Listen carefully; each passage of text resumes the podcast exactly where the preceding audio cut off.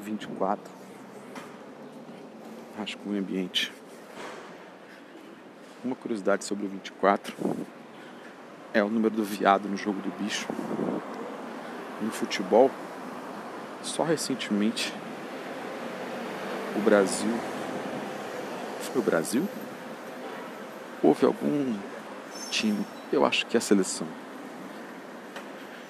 Recentemente, na seleção brasileira e nas seleções, aumentou o número de jogadores que você leva para a Copa.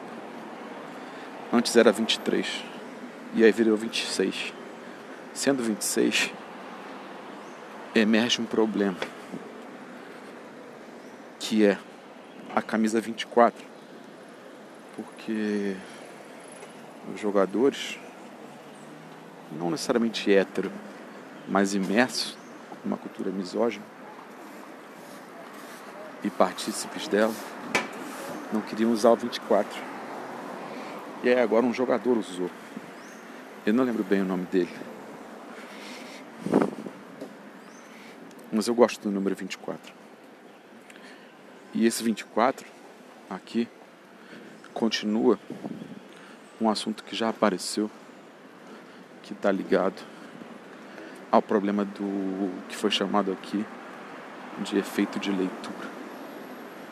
De quanto o problema do poder e do, de um certo sistema de leitura em relação aos trabalhos artísticos que condiciona essa leitura a ser uma só e que não se interessa justo pela duplicidade que eu diria que é inerente em alguma proporção que eu falei no áudio anterior.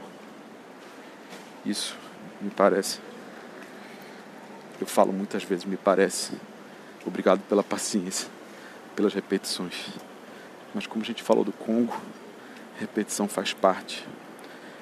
Porém, a repetição, quando quer consolidar uma só forma de ver,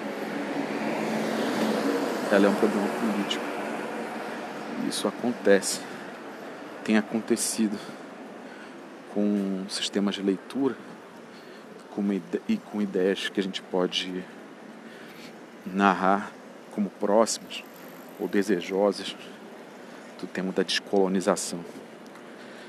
Porque, no caso do Franz Fanon, é, psiquiatra, pensador martinicano, vai falar com muita precisão que o programa da descolonização é um programa de desordem. Portanto, não é uh, fértil em mim pensar essa força e esse trabalho político sem acolher, desejar ou estar cognitivamente aberto à desordem. Ela não só é necessária, como ela está posta. E para que serve? O que faz as leituras? Ou para que serve? Ou o que faz esse rascunho? Ele tenta servir para que quem ouvir encontre aqui algo que possa continuar, algo que possa acolher uma intuição sua, algo que possa contrapor e assim organizar ideias que ainda não haviam ganhado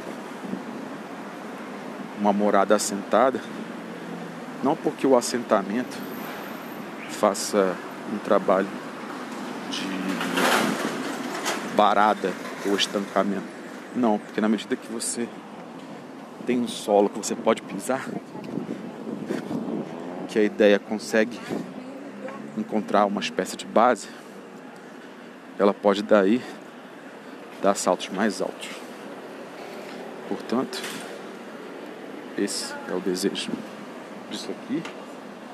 O desejo final, geral, nuclear disso aqui é ser, pela prática, uma imagem do processo de pensamento E, às vezes, não sei por que razões, acho que por razões de manutenção do poder e de vício monopolista, muitos colegas meus, por conta de uma espécie de urgência da estabelecimento, da criação de bases para um trabalho ético dessa natureza que eu falei, ficam forçando o exercício de leitura para que as coisas pareçam ter um só sentido.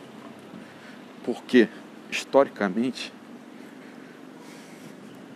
as mulheres, os indígenas, os pretos, os condenados do mundo, têm uma forma de existência e de trânsito social cuja existência, cuja forma de ser, ela não é afirmada, ela não tem resposta e gerando uma sensação de semi-existência.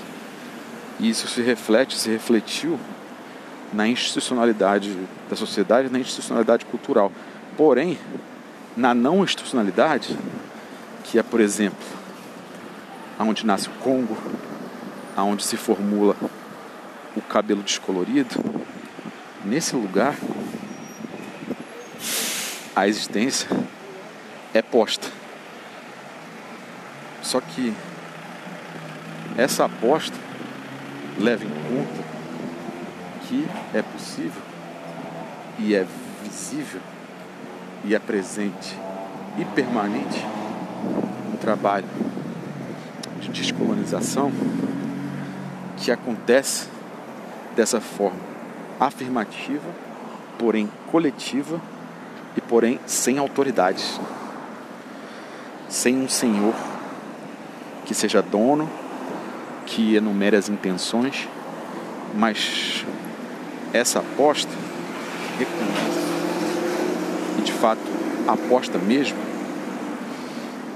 nesse tipo de trabalho, de ação, de riqueza social, portanto plástica e estética, como parâmetro ético para a gente discutir arte, discutir cultura. Entende? Um trabalho que já existe. Não é um trabalho que virá.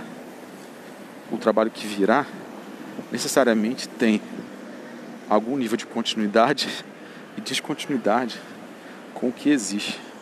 Porém, algumas das coisas que existem, em especial essas coisas que formulam plasticidades, que formulam rupturas políticas, que formulam estéticos, são potencialmente materiais que nos ajudam a organizar e, portanto, dar base para que possamos dar, junto com as nossas ideias, os saltos necessários para organizar o que, de certa maneira, pode ser um mundo mais ajustado a si mesmo e, portanto, também mais desajustado.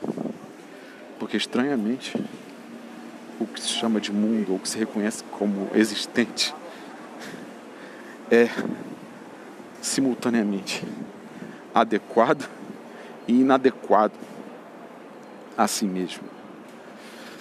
E é, portanto, sempre bom lembrar do copo vazio está cheio de ar. É sempre bom lembrar que um copo vazio está cheio de ar. É sempre bom lembrar que o ar sombrio de um rosto está cheio de um ar vazio, vazio daquilo que no ar do copo ocupa um lugar. É sempre bom lembrar, guardar de cor que o ar vazio de um rosto sombrio está cheio de dor.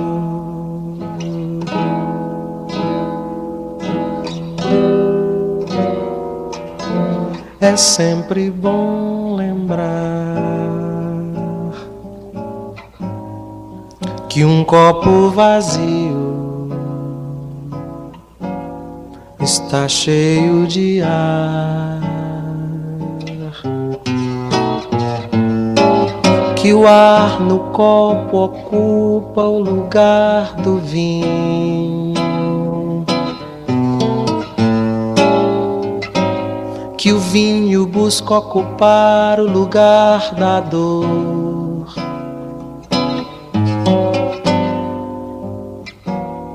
Que a dor ocupa metade da verdade, a verdadeira natureza interior. Uma metade cheia, uma metade vazia uma metade tristeza, uma metade alegria. A magia da verdade inteira, todo poderoso amor. A magia da verdade inteira, todo poderoso amor. é sempre bom lembrar que um copo vazio está cheio de ar.